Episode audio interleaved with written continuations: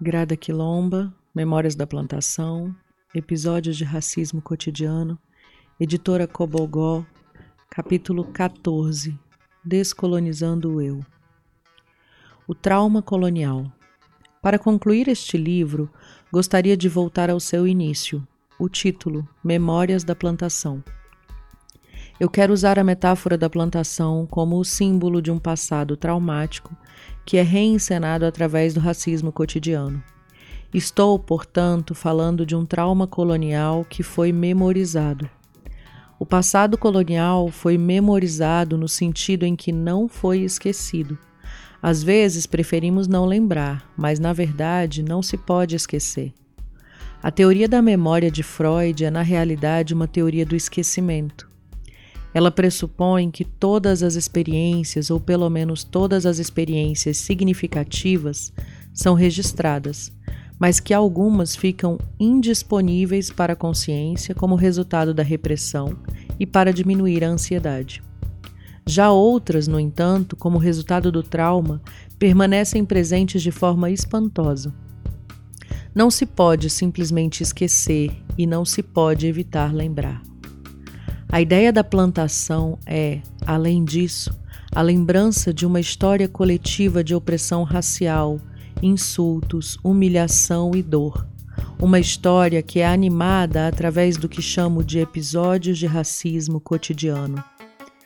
A ideia de esquecer o passado torna-se de fato inatingível, pois cotidiana e abruptamente, como um choque alarmante, ficamos presas, presos a cenas que evocam o passado, mas que, na verdade, são parte de um presente irracional.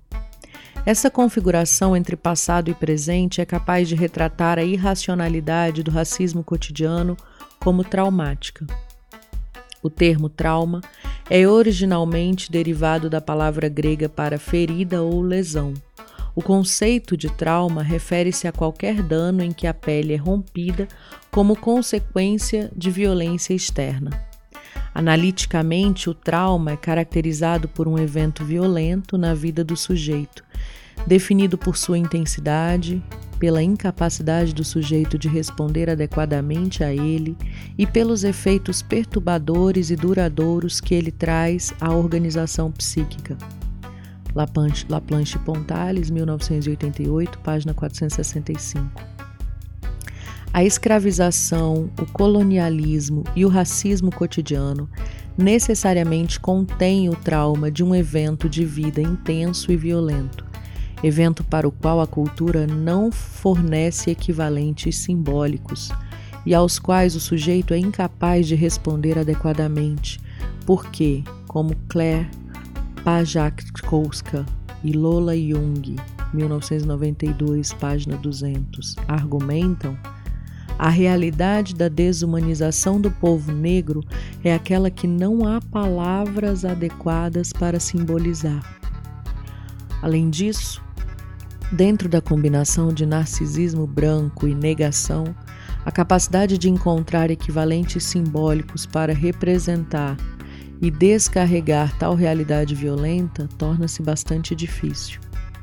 Sigmund Freud usa a dificuldade de descarregar a violência como a medida primária para entender o trauma. Em Além do Princípio do Prazer, 1923, ele fala de uma barreira, um escudo protetor ou camada que permite somente que quantidades toleráveis de excitação externa passem por ela. Se essa barreira sofrer alguma violação, o trauma é o resultado.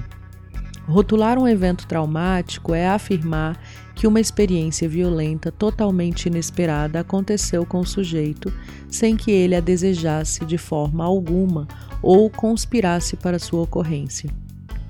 A escravização, o colonialismo e o racismo cotidiano contêm uma imprevisibilidade que leva a efeitos prejudiciais.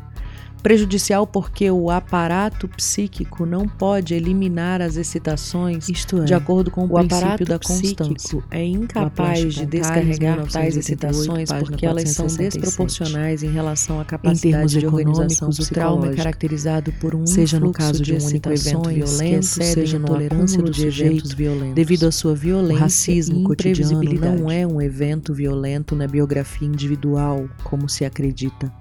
Algo que poderia ter acontecido uma ou duas vezes, mas sim o acúmulo de eventos violentos que, ao mesmo tempo, revelam um padrão histórico de abuso racial que envolve não apenas os horrores da violência racista, mas também as memórias coletivas do trauma colonial. O trauma, no entanto, raramente é discutido dentro do contexto do racismo. Essa ausência indica como os discursos ocidentais e as disciplinas da psicologia e da psicanálise em particular negligenciaram amplamente a história da opressão racial e as consequências psicológicas sofridas pelas oprimidas, pelos oprimidos. As psicanalistas, os psicanalistas tradicionais não reconheceram a influência das forças sociais e históricas na formação do trauma. Bolson 2000, Fanon 1967. Contudo, os dolorosos efeitos do trauma mostram que as africanas, os africanos do continente e da diáspora foram forçadas, forçados a lidar não apenas com traumas individuais e familiares, dentro da cultura branca dominante, mas também com o trauma histórico coletivo da escravização e do colonialismo reencenado e reestabelecido no racismo cotidiano, através do qual nos tornamos novamente a outra, o outro, subordinado e exótico da branquitude. O trauma e o racismo cotidiano. Eu gostaria, portanto, de conceitualizar a experiência do racismo cotidiano como traumática. O relato psicanalítico do trauma traz três ideias principais implícitas. Primeira, a ideia de um choque violento ou de um evento inesperado, para o qual a resposta imediata é o choque. Segunda, a separação ou fragmentação, pois esse choque violento e inesperado priva a relação da pessoa com a sociedade. E terceira, a ideia de atemporalidade, na qual um evento violento que ocorreu em algum momento do passado é vivenciado no presente e vice-versa, com consequências dolorosas que afetam toda a organização psicológica, entre as quais se encontram pesadelos, flashbacks e ou dor física. Bolson 2000, Kaplan 1999, Laplanche Pontales 1988. Nesse sentido, vincularei o trauma colonial ao trauma individual e explorarei as diferentes categorias de trauma dentro do racismo cotidiano. 1. Um, choque violento. 2. Separação. E 3. Atemporalidade. O choque violento. A experiência de Alicia de ter seu cabelo tocado por pessoas brancas. Ah, que cabelo interessante! Oferece um relato impressionante de como o racismo cotidiano expressa o primeiro elemento do trauma clássico, o choque violento. Alicia faz a seguinte observação ao ser inesperadamente abordada como a outra, o outro descartável. Eu nunca tocaria o cabelo de alguém daquela forma, do nada. E fica chocada, pois não esperava ser vista como tal. Nesse momento de surpresa e dor, Alicia tenta encontrar alguma razão dentro da desrazão, mas em vez disso recebe mais respostas irracionais. Mas seu cabelo é diferente, explica sua mãe, e as pessoas só estão curiosas. Alicia não consegue empregar um significado razoável ao ato de ser tocada, nem à resposta de sua mãe, pois, dentro do racismo, nenhum acordo no plano da razão é possível. Fanon, 1967, página 123. De modo semelhante, Kathleen narra de forma inspiradora sua experiência de ser saudada por uma menina. Que negra linda! Também como um choque violento. Eu não me lembro da primeira vez que alguém de fato colocou as mãos em mim para checar como pessoas negras são, declara ela. Mas eu me lembro dessa garota dizendo: Die schon negrin. Kathleen tenta racionalizar um mundo irracional que insiste em performar o passado no presente. Mas aqui também não há acordo possível no plano da razão, já que Kathleen está sendo tratada com a mesma terminologia violenta que seus ancestrais. Ela é uma negra. Coube ao homem branco e à mulher branca ser mais irracional do que eu, escreve Fanon, 1967, página 123. A sensação de choque e imprevisibilidade é o primeiro elemento do trauma clássico e aparece em todos os episódios do racismo cotidiano. Ah, não, não, mas você não pode ser alemã, dizem elas apontando para a pele de Alicia. O choque violento reside não somente no fato de ser colocada como a outra, mas também em uma explicação irracional que é difícil de assimilar. O que você pode dizer? pergunta Alicia. Eu não sei o que eu fiz para superar aquilo, confessa Kathleen. Não há, de fato, nenhum acordo no plano da razão. O choque é a resposta à violenta irracionalidade do racismo cotidiano. Essa é a primeira característica do trauma clássico. Qualquer experiência totalmente inesperada que o sujeito é incapaz de assimilar e à qual a resposta imediata é o choque, Bolson 2000, Laplanche Pontales 1988. Isso não é o mesmo que dizer que o racismo é inesperado. Infelizmente, ele é esperado. Mas a violência e a intensidade do racismo são tamanhas que, apesar de esperadas, elas sempre recriam esse elemento de surpresa e choque.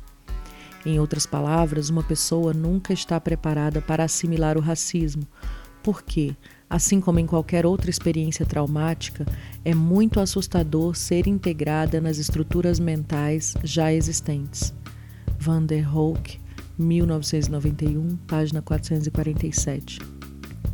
Além disso, o racismo cotidiano não é um evento isolado, mas sim um acumular de episódios que reproduzem o trauma de uma história colonial coletiva o choque violento, portanto, resulta não somente da agressão racista, mas também da agressão de ser colocada de volta no cenário colonial. Após apresentar à leitora, ao leitor, seus episódios traumáticos e intensos de racismo cotidiano, Fanon tenta trabalhá-los reivindicando anonimato. Afastei-me muito de minha própria presença e me fiz de fato um objeto. 1967, página 112. Ele continua: Eu deslizo pelos cantos, permaneço em silêncio, aspiro ao anonimato, à invisibilidade. Fanon, 1967, página 116. Para salvar-se dessas agressões traumáticas esperadas, Fanon espera não ser notado. Ele é levado à alienação, pois identifica sua invisibilidade com igualdade uma falsa equação, considerando que ele não pode escapar de sua negritude nem do racismo que o rodeia. E ele está consciente disso, confessando que está cercado por toda essa branquitude que me queima. Fanon, 1967, página 114. Alicia também aspira ao anonimato para escapar a ataques racistas. Às vezes tenho de ignorar e fingir que esqueci tudo, explica ela. E em outros momentos eu simplesmente não respondo, mas então as pessoas ficam muito chateadas, muito chateadas. Ela pode desejar o anonimato, mas não pode escapar da agressão racista. O desejo de anonimato também revela o desejo de não ser assombrada, assombrado pelo trauma do racismo. Ser traumatizada, traumatizado, argumenta Cat Curry, 1991, página 3 é precisamente ser possuída, possuído por uma imagem ou um evento.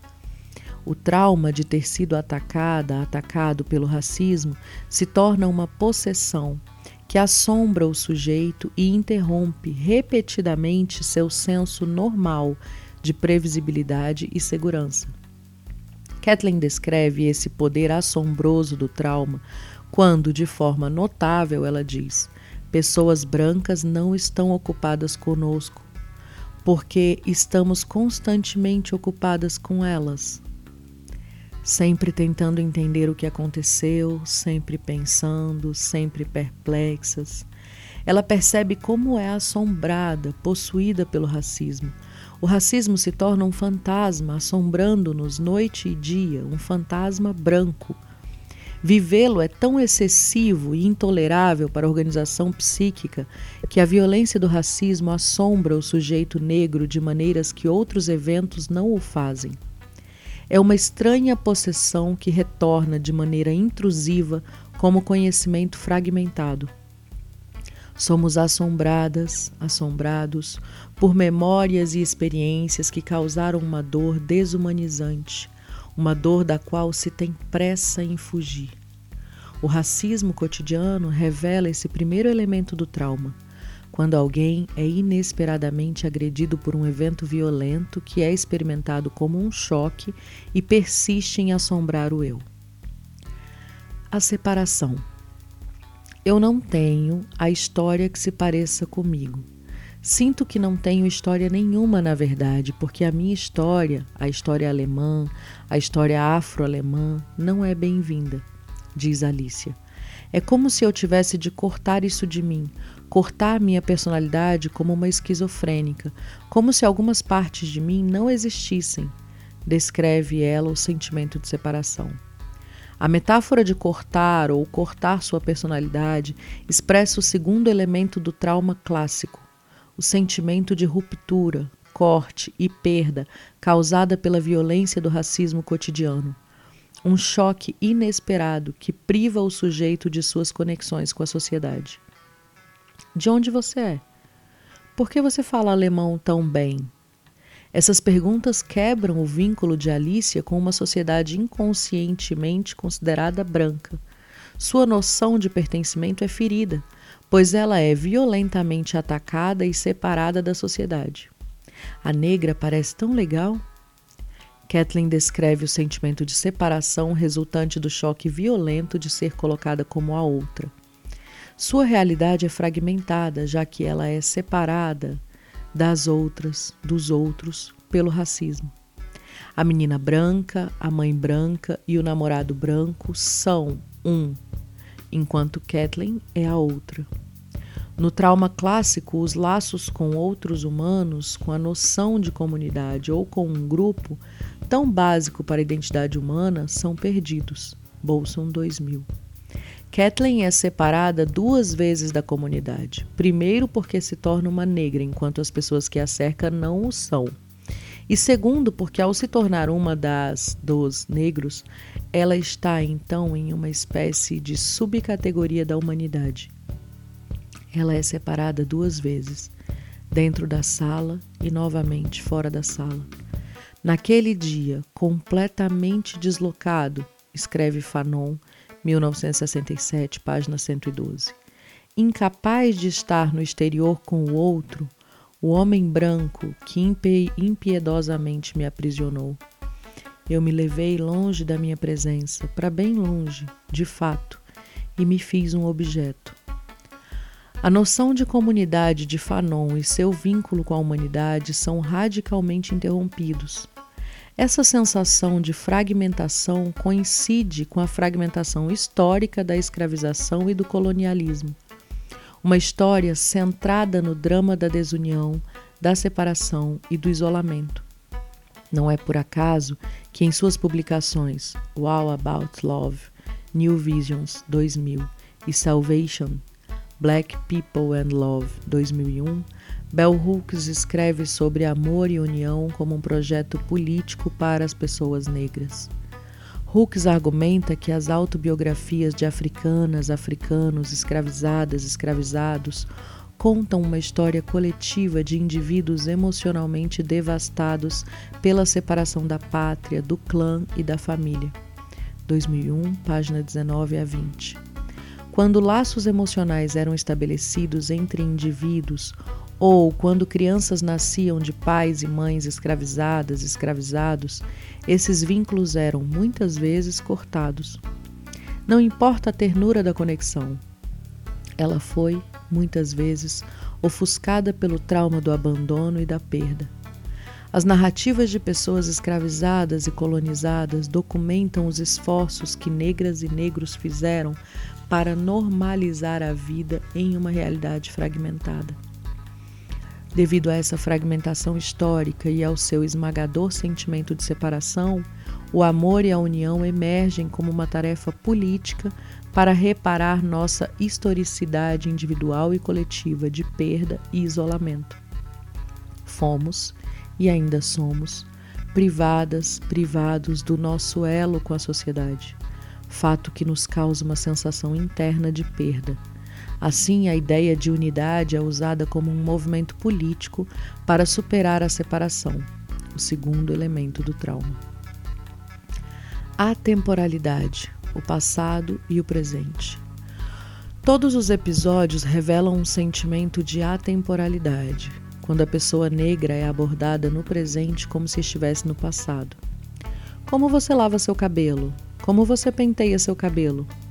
Alicia está sendo vista através de um velho olhar colonial. Negras, negros são selvagens, brutas, brutos, analfabetas, analfabetos. Fanon, 1967, página 117. Em choque, Alicia tenta primeiro responder a essa agressão com certo divertimento. Que pergunta como eu lavo meu cabelo? Bem, com água e shampoo, como todo mundo, diz ela rindo. Mas esse riso se torna impossível de sustentar. Eu me pergunto o que é que elas realmente querem dizer. Eu não sei. Bom, eu sei, mas nem quero pensar nisso ela não pode mais rir, pois o racismo não é uma questão de riso, mas de dor. De fato, não há nada para se rir a respeito. Olha para você, olha para o seu cabelo, você está parecendo uma ovelha. Por que você não cuida do seu cabelo? Você sabe o que é um pente? A violência aumenta à medida que o presente se aproxima do passado. É como se Alicia fosse transportada para outro lugar na história sendo tratada como se vivesse um século atrás. Ela não está mais aqui. Ou, pelo menos nessa cena, aqui parece ser naquela época. Essa sensação de imediatismo e presença é o terceiro elemento do trauma clássico. Um evento que ocorreu em algum momento do passado é vivenciado como se estivesse ocorrendo no presente, e vice-versa. O evento que ocorre no presente é vivenciado como se estivesse no passado. O colonialismo e o racismo coincidem. Eu me lembro de sentir pela primeira vez esse tipo de dor física quando ouvi essa palavra, diz Kathleen. O passado a agride no presente. Assim que ela ouve a palavra negra, ela diz: Eu senti essa dor nos meus dedos. Kathleen é assombrada pelo passado traumático que retorna de maneira intrusiva, em forma de experiências sensoriais ou motoras fragmentadas.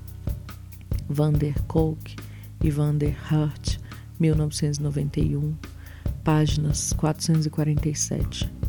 Somos assombradas, assombrados por memórias coloniais intrusivas que tendem a voltar. A escravização e o colonialismo podem ser vistos como coisas do passado, mas estão intimamente ligados ao presente.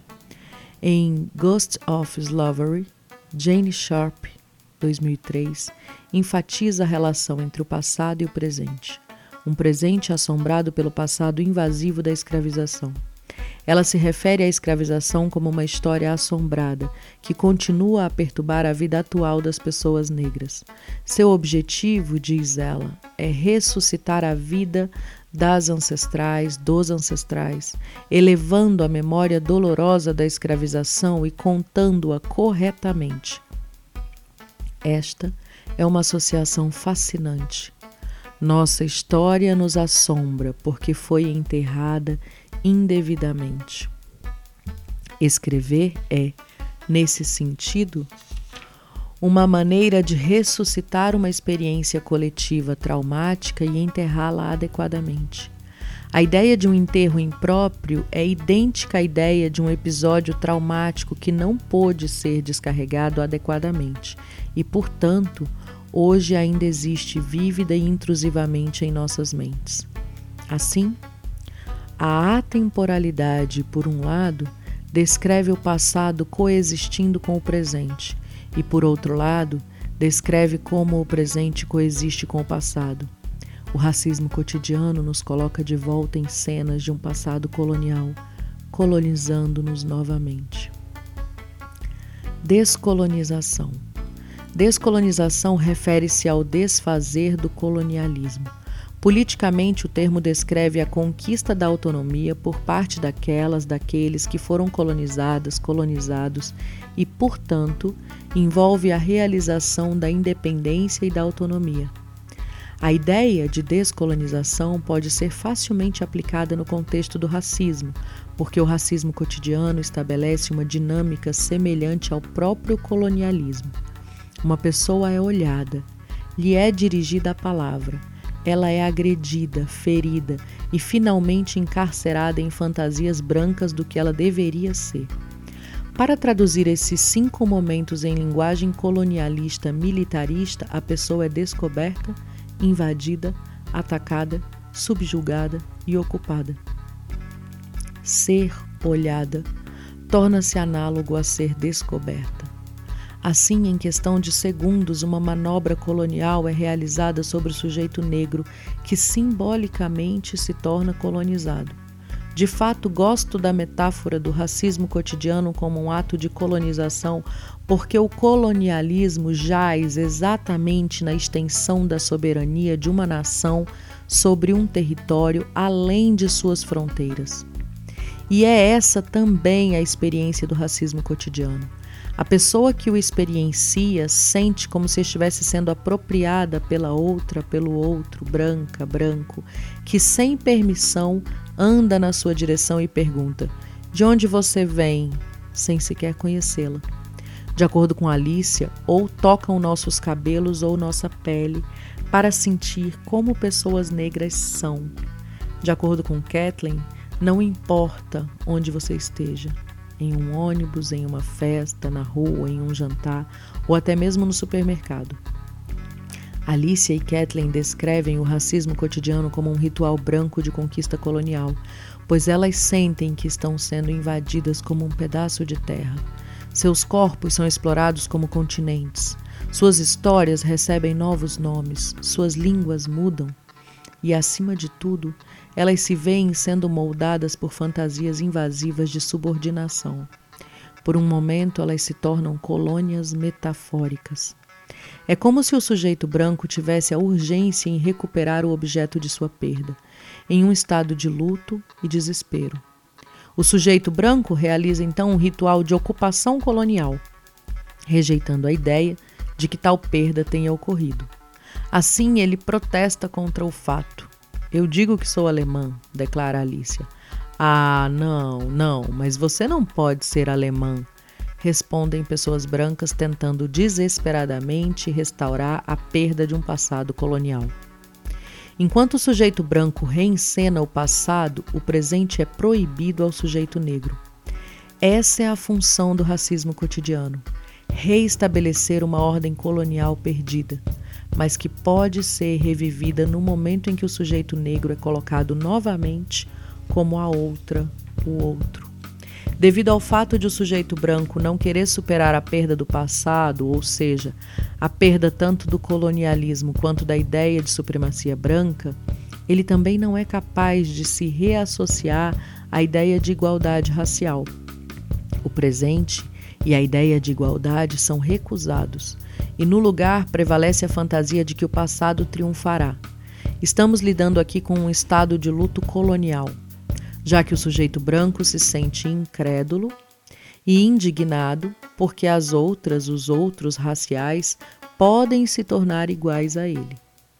Somos, de fato, aprisionadas, aprisionados num ato de colonialismo que somos obrigadas, obrigados a desfazer. Este é o momento em que tanto a colonização quanto a descolonização tornam-se entrelaçadas e imperativas. Mas como se dá o processo de desfazer? Como alguém se coloniza?